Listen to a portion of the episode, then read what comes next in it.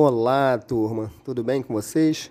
Aqui é o professor Neymar Arzamendia, da Secretaria de Educação do Estado do Rio de Janeiro, com a nossa aula de número 5, referente ao primeiro bimestre de Educação Física do terceiro ano do ensino médio normal.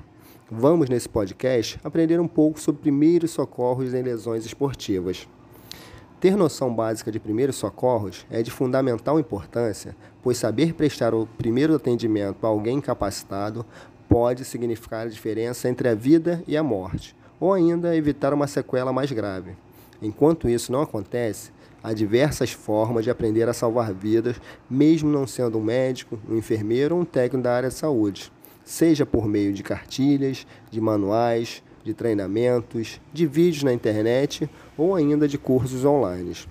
Mas o que são os primeiros socorros? Os primeiros socorros são técnicas iniciais de atendimento à vítima de qualquer natureza, com o objetivo de minimizar, estancar, imobilizar ou reverter sinistro relacionado à saúde e integridade física dessas pessoas. Essas técnicas envolvem desde procedimentos padrão de atendimento, seguindo protocolos internacionais, passando pela higiene e segurança não somente da vítima, mas também de quem presta o socorro, até o momento de se saber o limite de atuação do socorrista e o transporte da vítima até a instituição de saúde mais próxima. Na internet, é possível encontrar algumas cartilhas, sites e também cursos à distância para aquelas pessoas que se interessarem um pouquinho mais sobre esses assuntos. Mas de antemão, vamos saber agora um pouquinho mais detalhado sobre os primeiros socorros.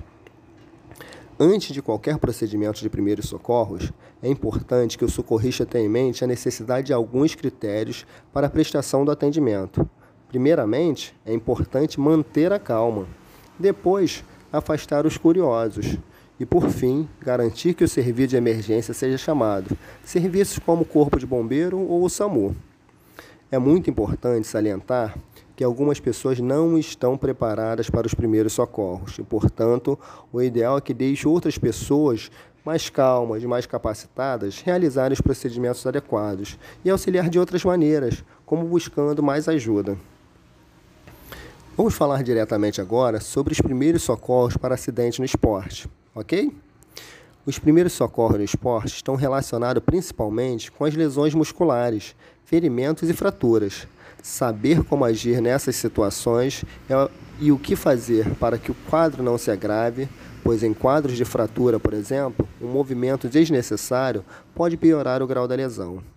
Outra situação recorrente durante a prática de esporte é o aparecimento de cãibras, que são contrações involuntárias dos músculos que podem ocorrer nas pernas, nos braços, nos pés ou em qualquer parte do corpo.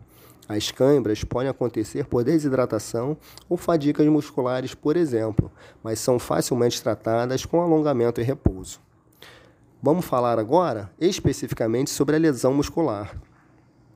Os primeiros socorros para lesão muscular no esporte ajudam a diminuir a dor e auxiliar que a pessoa não necessite se afastar da prática por muito tempo. No entanto, a lesão muscular é dividida por categorias, como os estiramentos, as contusões, as luxações, as torções e os entorces. Todas essas lesões danificam o músculo em alguma intensidade e, em certos casos, é necessário que o médico avalie o grau da lesão. Mas, na maioria dos casos, a recuperação não é demorada e não deixa sequelas. Os primeiros socorros na lesão muscular incluem sentar ou deitar a pessoa, colocar a parte lesionada em posição confortável, aplicar uma compressa fria por no máximo 15 minutos e envolver com firmeza o local afetado com ataduras. Em certos casos no esporte, quando ocorrem lesões musculares, pode haver inflamações, contraturas ou ainda distensões. Recomenda-se procurar um médico caso a dor continue por mais de três dias. Vamos ver agora sobre os ferimentos. Os ferimentos de peles são um dos mais comuns nos, esportes e são divididos em dois tipos: os ferimentos de pele fechada e os ferimentos de pele aberta. Nos ferimentos de pele fechada, a cor da pele muda para um vermelho que em algumas horas pode escurecer para manchas arroxeadas.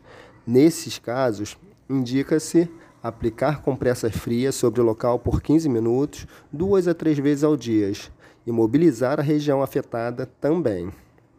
Já em casos de lesões de pele aberta, recomenda-se mais cuidado, pois há risco de infecções devido ao rompimento da pele e sangramento e sangramento especificamente. Né?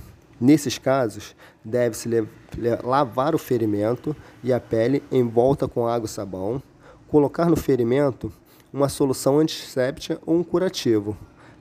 Aplicar uma gás ou uma compressa esterilizada ou um band-aid até a ferida cicatrizar. Se o ferimento continuar doendo, inchando ou estiver muito quente, deve-se consultar um médico. Em caso de perfuração com caneta, pedaço de ferro, madeira ou qualquer outro objeto, não se deve retirá-lo devido aos riscos de sangramento e hemorragia. Vamos ver agora um pouco sobre as fraturas. Uma fratura é uma queda ou uma rachadura do osso, podendo ser aberta quando a pele é rasgada ou interna, quando o osso se quebra, mas a pele não se rasga. Esse tipo de acidente provoca dor, inchaço, movimento anormal, instabilidade do membro ou até deformidade. Por isso, não se deve pegar a vítima e é muito importante esperar pela ambulância para que a vítima receba cuidados médicos mais específicos o mais rápido possível. Alguns sinais que ajudam a identificar as fraturas são dor intensa localizada, perda total da mobilidade no membro, presença de deformação da pele na região, exposição do osso através da pele, mudança da coloração da, pe da pele. Caso exista suspeita de fratura, recomenda-se chamar imediatamente uma ambulância, ligando para o 192 ou 193, não fazer, não fazer qualquer pressão sobre a área de fratura.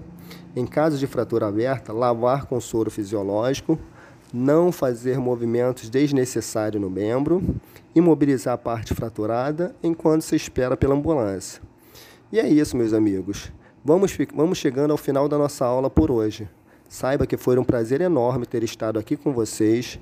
Espero que vocês tenham assimilado e adquirido novos conhecimentos e que eles sejam úteis, úteis tanto para a sua vida escolar como para a sua vida particular. Um grande abraço e até a próxima aula.